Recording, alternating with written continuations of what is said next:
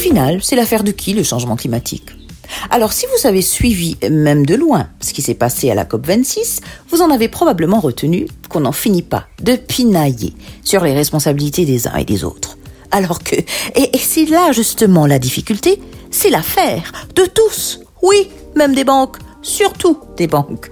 La réalité est que le financement est un élément crucial dans la lutte contre le changement climatique, qu'il s'agisse de financer la transition énergétique ou encore de s'assurer que les projets qui requièrent du financement respectent les critères bien établis du ISRM, le Environmental and Social Risk Management. Et oui, au risque de se voir refuser du financement. Alors l'AMCB est signataire depuis 2012 des Equator Principles, qui exigent le suivi et le contrôle continu des risques environnementaux et sociaux qui sont associés au projet qu'elle finance. La banque est aussi signataire, depuis 2019, des principes de Responsible Banking, du programme de l'environnement des Nations Unies, qui, eux, ont pour but d'aligner les activités bancaires aux objectifs de développement durable, ce qu'on appelle en anglais les SDGs, de même qu'à l'accord de Paris sur le changement climatique. Alors tout ça pour vous dire que ce n'est pas ce sont des principes qui engagent la crédibilité et la réputation de la banque et surtout, surtout, qui sont appliqués de manière formelle depuis quelques années déjà. En tant que première banque de Maurice, la MCB peut en fait influencer les standards sociaux et environnementaux afin d'avoir un impact positif sur le développement de Maurice. Il y va en fait de sa responsabilité. Alors elle, c'est la Head of Communication and of Corporate Sustainability à la MCB, Vanessa de Spéville.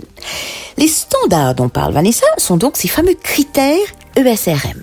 Mais comment sont-ils appliqués dans la pratique? Stéphane Lebon, le Sustainability Manager à la MCB, nous explique qu'une équipe ISRM a pour mission depuis un an et demi d'analyser systématiquement tous les projets majeurs en quête de financement pour y apporter des mesures correctives afin de réduire l'impact sur l'environnement et la société. Tous les projets sont classifiés dépendant de l'impact qu'ils auront sur l'environnement et la société, et c'est la responsabilité de l'équipe Sustainability de faire le suivi auprès du client. Ces suivis, dépendant de la catégorie du projet, consistent entre autres à demander une réévaluation des risques s'il s'avère que le projet se trouve dans un environmentally sensitive area et cela même s'ils ont déjà obtenu leur IAE des autorités au préalable. De la discrimination positive en quelque sorte pour minimiser l'impact des projets de développement sur l'environnement et la société, un rôle essentiel d'une banque. Mais qu'en est-il maintenant de la finance durable? Vanessa nous dit qu'il s'agit là d'octroyer des fonds aux projets respectueux de l'environnement. Mais il est surtout question en fait de financer la transition bas carbone. Alors c'est vrai que c'est un secteur nouveau pour la MCB, mais qui reste essentiel à l'avenir de ses activités.